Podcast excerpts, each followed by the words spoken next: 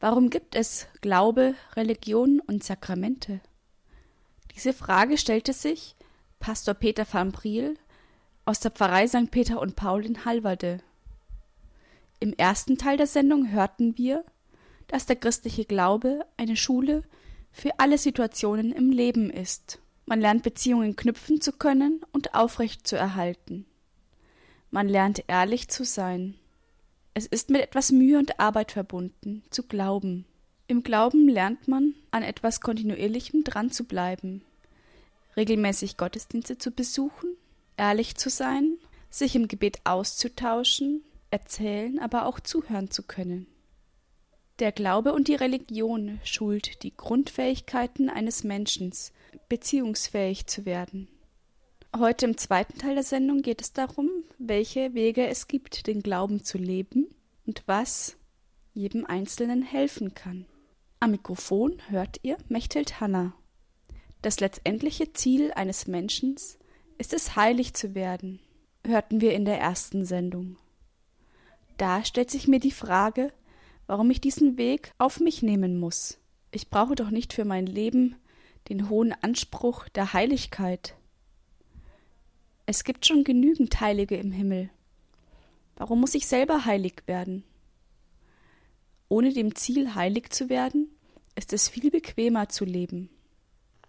Ja, das glaubt man so. Und das ist eben dieses Missverständnis, weil heilig klingt so als ein Ziel, das muss man nicht unbedingt. Ne? Heilig ist irgendwie so was für Supermänner oder Superfrauen, ne? aber man kann ja auch normal leben. Aber das geht eben nicht. Heiligkeit ist nicht etwas, das man noch als Zugabe, so als Sahnehäubchen obendrauf bekommt, sondern Heiligkeit ist der Normalfall des Christentums. Und wer sagt, ich will jetzt nicht unbedingt heilig werden, der sagt eigentlich, ich will gar nicht unbedingt wie ein Christ leben. Und das bedeutet eigentlich, wenn man es jetzt unter diesem Vorzeichen sieht, ich will gar nicht unbedingt beziehungsfähig werden. Ich will gar nicht unbedingt das, was meine Beziehung zu Gott oder meine Beziehung zu den anderen Menschen äh, reifer werden lässt. Und da gibt's natürlich dann wieder diesen Selbstbetrug, dass ich sage, ich kriege das auch mit Geld hin oder ich kriege das mit schönem Aussehen hin oder ich habe es bis jetzt ja auch noch irgendwie durch ein Lächeln auf die Reihe gekriegt. Und dann ist man natürlich auf einem Weg, wo man sagt, also ich gehe den leichteren Weg, aber letztlich führt er nicht zu dem, was mir das Leben wirklich leichter werden lässt. Nicht heilig werden wollen heißt, nicht beziehungsfähig zu sein. Geld und Ansehen kann ein einfacher Weg sein, doch führt es nicht zum Ziel. Wenn ich mir das Leben von Heiligen ansehe, merke ich, dass es anstrengend ist, heilig zu werden. Ja, am Anfang. Aber das ist so ähnlich wie wenn man eben unsportlich ist und jetzt sagt man, jetzt will ich anfangen zu trainieren, dann ist das am Anfang sehr anstrengend. Also die ersten Schritte und die Bewegung, weil man eben auch so ein bisschen träge ist. Aber nachher kann Sport eigentlich, obwohl es immer noch körperlich anstrengend ist, äh, viel Freude bereiten und äh, ganz im Gegenteil sogar ein Ausgleich sein gegenüber den anderen Anstrengungen, die man so im Alltag hat. Dann kann es ein Vergnügen sein. Da kann man sich darauf freuen, dass ich jetzt wieder Sport machen kann. Und das Gleiche gilt im Grunde auch für das Streben nach Heiligkeit. Also, wenn wir auf eine Mutter Teresa schauen, dann ist die nicht morgens aufgestanden und hat gesagt, oh, ich muss ja heilig werden, ne? jetzt muss sie wieder Gutes tun, sondern das, was gerade die Heiligkeit ausmacht, ist, sie hat sich darauf gefreut.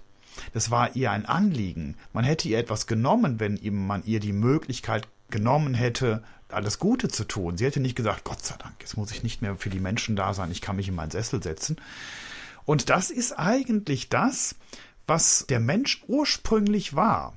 Also der Begriff der Erbsünde, den hat man vielleicht schon mal gehört. Wir sind nicht mehr so, wie wir eigentlich von Gott geschaffen worden sind. Und äh, ob es nun der Apfel war im Paradies oder irgendwas anderes, das ist nicht so entscheidend. Wir sind anders geworden. Und der Unterschied ist, vorher haben wir das getan, worauf wir Lust hatten, und es war gut und es war richtig. Und danach mussten wir immer überlegen, ist das, was ich will, eigentlich gut oder ist es böse? Gott hat uns so geschaffen, dass wir das Gute immer gerne getan haben, dass wir vielleicht sogar eigentlich das Gute immer als das Schönste und das Freudigste angesehen haben und nicht etwa sagen müssen, naja gut, ich möchte eigentlich das, aber Gott sagt ja, ich muss das andere. Wenn wir so geschaffen worden wären, dann wäre Gott ziemlich sadistisch. Dann hätte er uns nämlich mit einer Neigung in die eine Richtung geschaffen uns dann aber Gebote in die andere Richtung gegeben. Heiligkeit heißt, wir sind wieder so, wie Gott uns eigentlich haben wollte, nämlich die Neigungen und das Gute. Das passt zusammen. Und wir haben Freude daran, das Gute zu tun. Wer verliebt ist, der muss sich eigentlich nicht zwingen, ehrlich zu sein, sondern der liebt es, ehrlich zu sein. Der freut sich vielleicht zumindest am Anfang darauf, auch wirklich mal jetzt die Wahrheit zu sagen, während er vielleicht anderen Menschen immer gegenüber geschauspielert hat. Aber es kann natürlich sein, dass es am Anfang doch anstrengend ist, die Maske abzusetzen und doch mit Angst verbunden ist, dass man sagt, ich traue mich nicht so ganz ehrlich zu sein, vielleicht mag sie mich dann nicht mehr, vielleicht ist sie dann weg. Also am Anfang, ja, also an sich an die Gebote, nicht nur an die Selbstverständlichkeiten wie ehrlich und äh, treu und auch Versprechen zu halten und so weiter, sondern wenn man sich dann überlegt, es gibt ja auch noch andere Gebote, die von der Kirche für unsere Beziehungsfähigkeit gedacht worden sind, wenn ich die versuche zu halten, dann kann das manchmal anstrengend oder auch vielleicht nervend sein, als etwas, wo ich sage, ah, ich sehe da nicht unbedingt den Sinn drin und ich weiß nicht unbedingt, ob mein Leben dann mehr Freude macht. Aber je mehr man begreift, dass Gott, die Kirche und auch die Gebote der Kirche letztlich dazu dienen, dass ich zunehmend glücklicher werde und gerade eben in unseren Beziehungen, unseren Liebesbeziehungen glücklicher werde und dass sie immer tiefer werden und immer schöner und immer offener für den Himmel, dann wird er irgendwann sagen, also ähm, das ist jetzt kein, keine Anstrengung mehr, das ist ein Vergnügen. Die Religion kann der Weg Richtung Heiligkeit sein und den richtigen Weg vorgeben. Doch es ist kein Geheimnis, dass Fehler in der Kirche passieren. In den Medien gab es zum Beispiel die Missbrauchsfälle. Ist wirklich die Kirche der richtige Weg? Ja, das ist ein Problem. Das fängt ja nicht erstmal an mit den großen Verbrechen, die es ja auch innerhalb der Kirche gibt, sondern da braucht man nur einfach in die Kirche gehen und sagt so, wir sind jetzt hier in der Reihe derjenigen, die Gott lieben und beziehungsfähiger werden. Und dann sehe ich den dicken Bäcker, der mich letztens betrogen hat und dann sehe ich die Frau, die mich immer ausschimpft und die andere, die dem Hund durch die Gegend stolziert und absolut unbeziehungsfähig aussieht. Und dann soll ich sagen, und in diesem Kreise sind wir jetzt auf dem Weg zur Beziehung. Aber bleiben wir mal beim Fitnessstudio. Ne? Wenn ich sage, so, ich möchte jetzt gerne wirklich attraktiv werden, ich möchte Spaß und Freude daran haben und ich gehe da rein und dann sehe ich dann die Dicken oder die Bequemen oder die Schweißgebadeten oder auch die Älteren und die kriegen es alle nicht so wirklich auf die Reihe und da soll ich dann jetzt Freude gewinnen am Fitnessstudio? Also mit anderen Worten, wer sich auf den Weg macht, um ein Ziel zu erreichen, der darf sich nicht wundern, dass die Leute, die sich mit auf den Weg machen, manchmal genauso weit weg, vielleicht sogar noch weiter weg von diesem Ziel sind wie ich. Wer sagt also, ich möchte gerne in einer Weggemeinschaft nur mit Leuten zusammen sein, die also zumindest einen gewissen Grad an Perfektion schon erreicht haben, der schließt sich eigentlich vermutlich selber aus, denn diesen Grad hat er ja selbst auch noch nicht. Natürlich macht es im Fitnessstudio äh, viel mehr Freude, wenn wir nur mit jungen und gut aussehenden und sportlichen Menschen zu tun haben, aber wenn ich selbst noch nicht so weit bin, wie soll ich es dann schaffen, wenn man mich dann ansonsten nicht reinlässt? Die Kirche ist eine Kirche von Sündern. Das ist schrecklich. Das ist vor allem dann, wenn es nicht nur eben in so, der gefällt mir nicht oder den mag ich nicht, sondern wenn es wirklich ins Verbrechen geht und vor allem dann noch von den Amtsträgern Verbrechen oder doch zumindest ein gottloser oder äh, vielleicht ein arroganter Lebensstil an den Tag gelegt wird, das ist schon frustrierend. Und das kann einen durchaus auch zweifeln lassen. Aber auf der anderen Seite, wo ist das nicht so? Wo finden wir eine Gemeinschaft, die offen ist für alle? Also jetzt nicht nur eine elitäre, wo man sagt, also hier kommen jetzt nur die Millionäre oder die Schlagersänger oder die Fußballer oder sonst was rein, sondern wo man sagt, da kann jeder rein, wo man sagt, und da finden wir nicht alle moralischen Abstrusitäten und die finden wir auch in der Kirche. Das Entscheidende ist, dass die Kirche sie nicht gutheißen darf. Und da müssen wir uns dann wirklich manchmal fragen, ist das immer geschehen? Aber dass wir uns in der Kirche auf dem Weg zu einer höheren Moral befinden, das setzt voraus, dass immer deutlich gesagt wird, du bist zwar noch nicht so weit, ne, aber das, was du jetzt bist, ist nicht in Ordnung. Das musst du noch irgendwann mal abstellen. Dann bewegen wir uns auf einem wackeligen Boden, also auf, auf, dünnem Eis, müsste man eigentlich sagen, weil das ja auch für mich gilt, der ich jetzt in die Kirche komme. Und wenn dann sofort gesagt wird, ja, aber du bist nicht in Ordnung, das musst du noch machen, dann bin ich auch schnell wieder draußen. Deswegen ist es eine schwierige Sache und das ist im Grunde auch die christliche Herausforderung, dem anderen in Liebe zu begegnen ihn als Person anzunehmen und trotzdem seine Verhaltensweise nicht einfach alle gut zu heißen. Und wenn mir dann so jemand begegnet und sagt, das ist zwar nicht in Ordnung, was du da tust, und das ist auch noch nicht so prall, aber dich, dich finde ich toll. Und ich finde schön, dass du hier bist. Dann können wir vielleicht auch irgendwann mal zu Menschen sagen, die auch Schlimmes getan haben. Also jetzt nicht nur innerhalb der Kirche, sondern auch in den Gefängnissen. Das ist ja gerade das, was die christlichen Seelsorger in den Gefängnissen tun, oder überhaupt die Christen, wenn sie zu Gefangenen gehen sollen, dass sie sagen, Gott liebt dich aber er hat nicht das geliebt, was du getan hast. Und das gilt nicht nur für die, die im Gefängnis sitzen, das gilt für jeden in der Kirche. Und wenn ich versuche, so zu denken, dann werde ich immer begreifen, dass das meine einzige Rettung ist. Denn Gott sagt das Gleiche ja zu mir auch. Ich bin von ihm geliebt, auch wenn nicht alles in Ordnung ist, was ich tue. Auch wenn ich ein Sünder bin, bin ich von der Kirche angenommen. Ist nur die Kirche der richtige Weg, um glücklich zu werden? Oder gibt es noch einen anderen Weg dafür? Also ähm, es ist nicht der einzige Weg, das ist schon richtig. Wir haben ja äh, vorhin bei der Ehe gesagt, man kann den Weg gehen, dass ich äh, lerne, einen Menschen zu lieben und in der Beziehungsfähigkeit reife und weiterkomme und äh, dass mich das gleichzeitig auch öffnet für Gott und für den Himmel. Und es gibt nicht wenige Beispiele von Menschen, die sich erst in einen anderen Menschen verliebt haben und dann plötzlich auch sich öffneten für die Frage, und das soll jetzt nur vorübergehend sein, das soll nur eine Funktion der Materie sein, das soll etwas sein, was beliebig ist, und sich dann öffneten für eine größere Welt. Aber jemand, der nur auf der Ebene der mitmenschlichen Beziehung bleibt und sagt, und daran will ich jetzt reifen, der reift zwar auch, aber er kommt letztlich an eine Grenze, von der wir noch gar nicht gesprochen haben, die es auch in der Religion so gibt. Nämlich, dass ich es in meinem ganzen langen und von mir aus intensiven Leben, und manchmal ist es ja gar nicht lang und manchmal ist es nicht intensiv, aber selbst dann es nicht schaffen werde, das vollkommene Ja zu sprechen die vollkommene Beziehungsfähigkeit, dass ich es dann nicht schaffe, so zu sein, dass der andere, der mich liebt, nur noch begeistert von mir ist und ich werde ihm auch immer ein bisschen auf die Nerven gehen. Er muss auch immer mich mitertragen. Wir werden es in dieser Welt nicht schaffen. Und deswegen, davon hatten wir vorhin noch nicht gesprochen, ist unsere Religion eben eine Religion, in der uns der Erlöser entgegenkommt. Das Entscheidende ist also nicht, wie weit schaffen wir es, wie gut sind wir geworden, sondern zu erkennen, ich möchte beziehungsfähig werden. Und da und da und da muss ich noch dran arbeiten. Und ich schaffe es nicht, das wirklich ganz abzustellen. Und in dieser Sehnsucht, ich möchte es aber eigentlich gerne, bin ich offen für Gott, bin ich offen für den Erlöser. Das größte Problem ist ja nicht, dass ich nicht glaube, sondern das größte Problem ist, dass ich sage, ich brauche dich nicht, Gott. Und zu erkennen, ich möchte lieben und ich bin eigentlich nicht wirklich fähig dazu, das im vollen Sinne zu tun. Gott, hilf mir doch dabei. Das ist eigentlich die Bewegungsrichtung, die uns mit Christus verbindet. Also nicht der Status, wie weit bin ich im Glauben oder wie weit bin ich in meiner Beziehungsfähigkeit, sondern das Ausstrecken, das Ausrichten auf ihn, ihn darum bitten und dann kommt er. Dann nimmt er mich an die Hand und das letzte Stück Weg, was ich gehen muss, das trägt er mich. Wie kann ich es mir vorstellen, dass Gott mir entgegenkommt? Er ist nicht greifbar und im Himmel.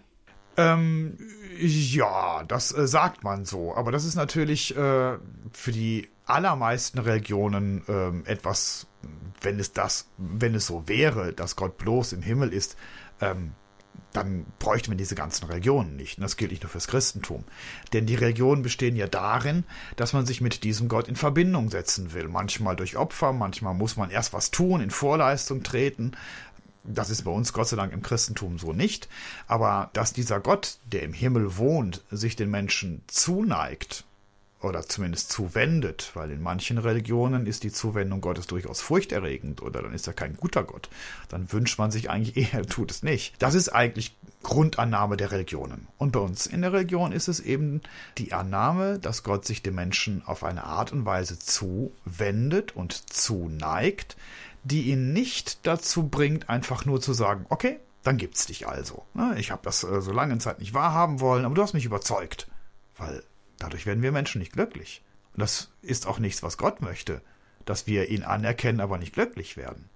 Er möchte, dass wir wachsen in unserer Beziehungsfähigkeit. Und deswegen begegnet er uns auf diese Art und Weise, dass er sich ein wenig in diesen Dingen versteckt, so wie auch die Seele des Menschen, den ich liebe, sich versteckt hinter der Mimik, hinter der Gestik, äh, hinter den Dingen, die er sagt. Und wenn ich dann mich diesem Gott zuwende, dann bin ich letztlich schon auf dem Weg, der mich auch für andere Menschen offen werden lässt. Und dieser Gott, der begegnet mir.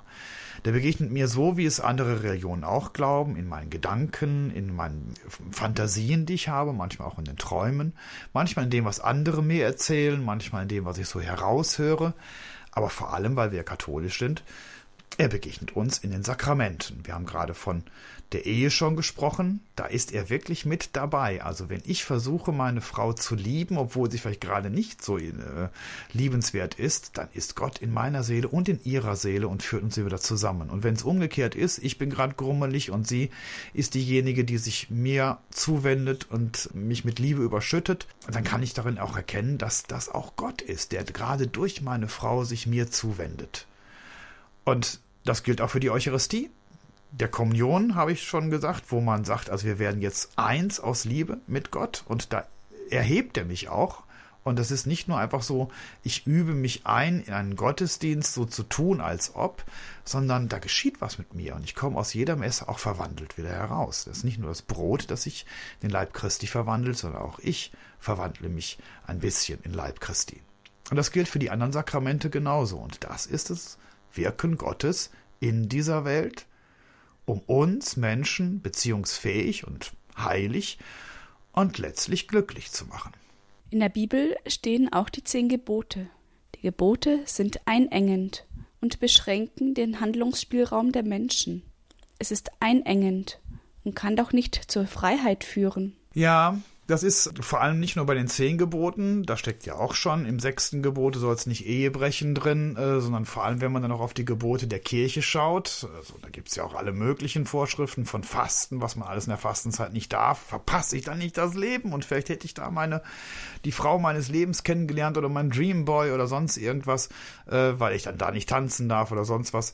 Also die Gebote haben den Anschein, als wenn sie uns vom Leben abschneiden weil wir eigentlich an irgendwas teilhaben wollen, ne, wo jetzt gerade voll prall das Leben ist, ne, und die Gebote halten uns zurück.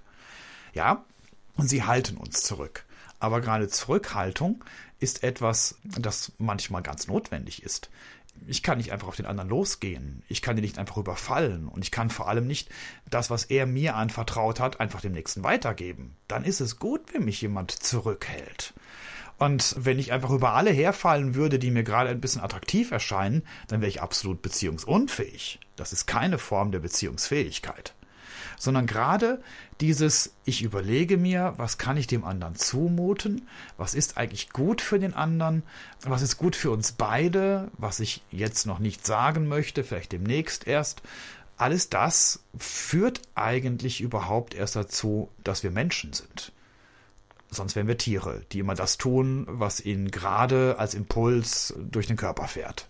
Und damit wir nicht immer alles selbst erfinden müssen, also äh, grundsätzlich überlegen, was darf man eigentlich in der Ehe, in der Liebe, was darf man eigentlich nicht und soll man das oder ist es das vielleicht sogar Pflicht, gibt es eben die Gebote als, sagen wir mal, Warnschilder, als Richtschnuren. Das sind ja nicht nur Verbote, sondern auch, das solltest du eigentlich tun, in diese Richtung solltest du gehen wir kriegen ja nicht sofort von Gott oder von der Kirche ein göttliches Bußgeld, wenn wir mal gelogen haben.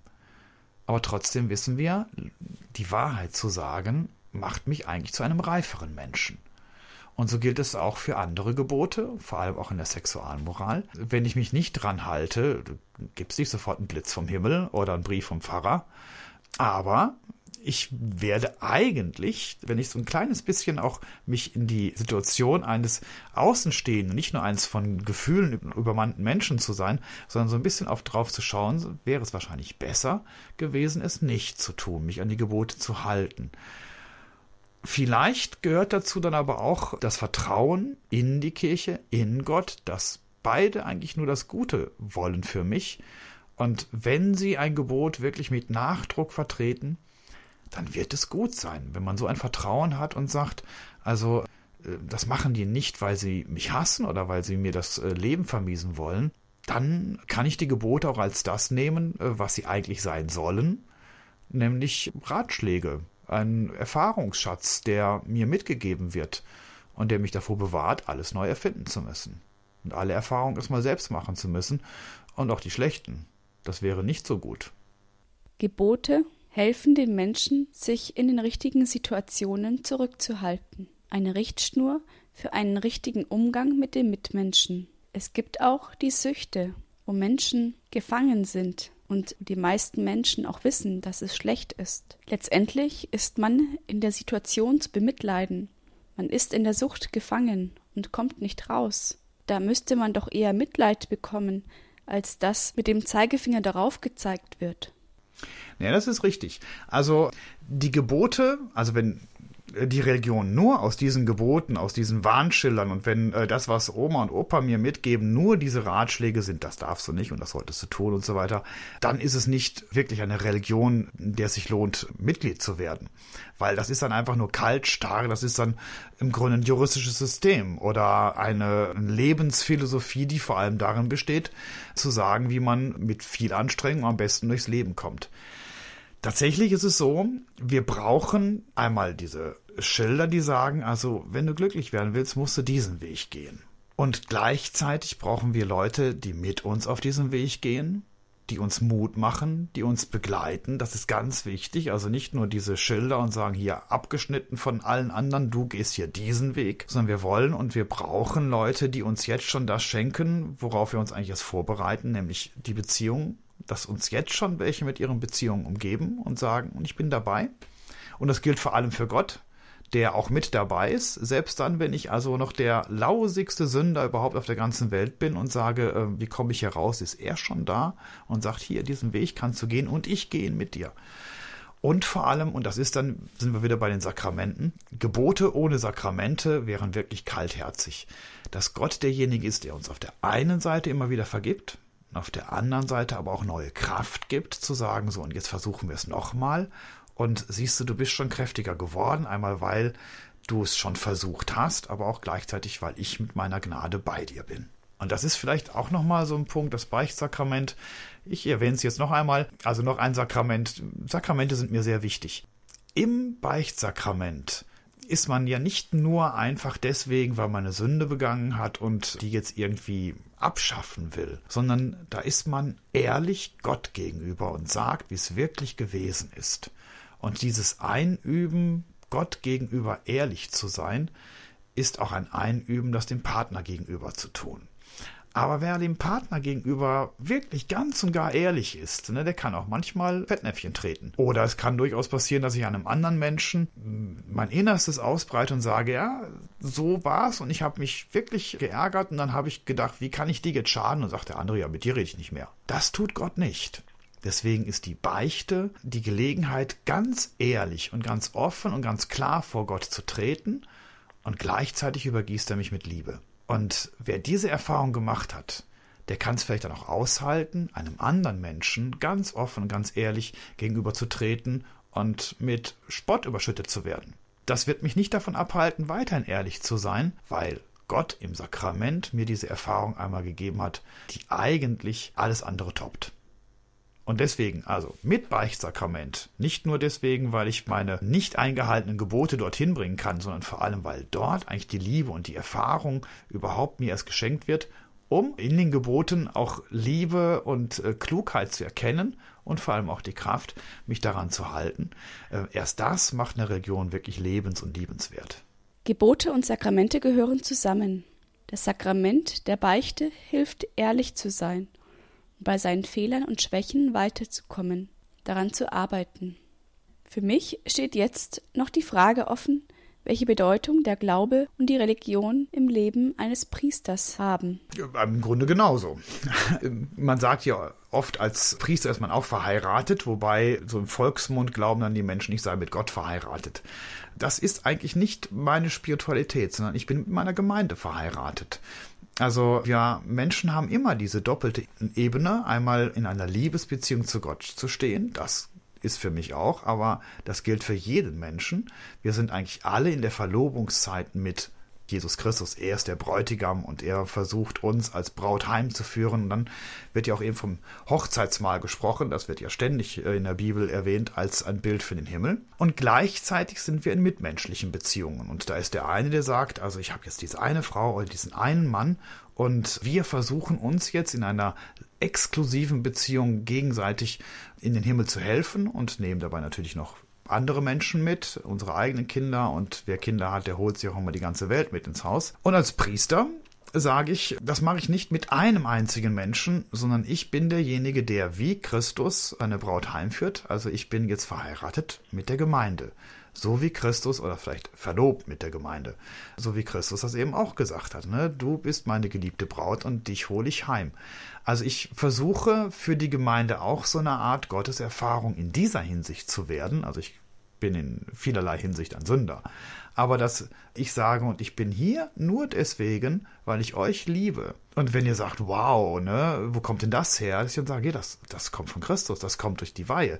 Das kommt dadurch, dass ich zu einem Christus für euch gemacht worden bin, durch Christus letztlich, wenn auch durch die Handauflegung des Bischofs aber genauso wie der Ehemann auch für die Frau eine Gotteserfahrung ist. Oder ich habe vorhin schon davon gesprochen, wenn die Frau den Ehemann trotz seiner Schlechtigkeit verzeiht und mit Liebe überschüttet, ist das auch eine Gotteserfahrung für ihn. Und in dieser Hinsicht bin ich also geweiht worden, der Gemeinde gegenüber wie Christus zu sein, natürlich nicht in jeder Hinsicht, wie gesagt, ich bin ein Sünder und wahrscheinlich also in vielerlei Hinsicht sehr fehlerhaft, aber in den Hinsichten, die mir der Bischof aufgetragen hat, bin ich tatsächlich dann diese Gotteserfahrung, also zum Beispiel in dem Augenblick, in dem ich am Altar stehe, in dem Augenblick, in dem ich Sakramente spende, in dem Augenblick, in dem ich für die Gemeinde bete, unser Stundengebet, in dem Augenblick, in dem ich meiner Gemeinde treu bleibe und nicht alles hinwerfe und weggehe, sondern sage, also äh, ich gehe euch nach, ich nicht unbedingt jetzt bis in die Gottlosigkeit, weil da finde ich euch nicht mehr und da wollt ihr mich nicht mehr, aber ich gehe euch bis in die Sünde nach. Ich gehe euch bis in den Alltag nach. Ich gehe euch bis in eure Zweifel nach, um euch immer noch wieder mit Christus in Verbindung zu bringen. Und das ist eigentlich nichts anderes als ein Einüben in eine Beziehungsfähigkeit. Also in dieser Hinsicht muss ich das lernen, muss ich wachsen, muss ich darin reifen, genauso wie jeder Ehemann, wie jede Ehefrau oder auch wie andere, die, so wie ich jetzt nicht in einer exklusiven Liebesbeziehung sind, sondern für viele Menschen da. Es gibt ja auch Singles, auch welche, die sich bewusst dafür entschieden haben, nicht zu heiraten und dann sagen, aber ich bin trotzdem offen für die Menschen und wachse in der Beziehung, in der Beziehungsfähigkeit, eben jeden Menschen anzunehmen, für jeden Menschen da zu sein.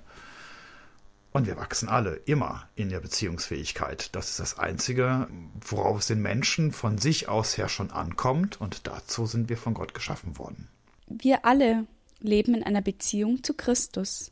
Der Priester wurde geweiht, für die Gemeinde da zu sein. Seine Aufgabe ist es, jedem Menschen zu helfen, ihn zu Christus zu führen. Der Glaube und die Religion helfen, einen guten Umgang mit den Mitmenschen zu erlernen also beziehungsfähiger zu werden. Zum Beispiel in dem Sakrament der Beichte lernt man als Mensch ehrlich zu sein. Gott begegnet jedem bei der Beichte mit Liebe und nicht mit einem erhobenen Zeigefinger. Dies gibt dem Menschen den Mut, den Mitmenschen gegenüber ehrlich zu sein. Vielen Dank, Pastor Peter van Briel, dass du gezeigt hast, welche grundlegende Hilfe der Glaube im Miteinander mit dem Menschen ist. Am Mikrofon verabschiedet sich Mechthild Hanna. Wenn ihr euch die heutige Ausgabe von Mittendrin erneut anhören möchtet, geht auf unsere Website www.hore.org. Dort im Bereich Jugend unter Podcast findet ihr beim heutigen Datum bei den Mittendrin-Sendungen die eben gehörte Folge.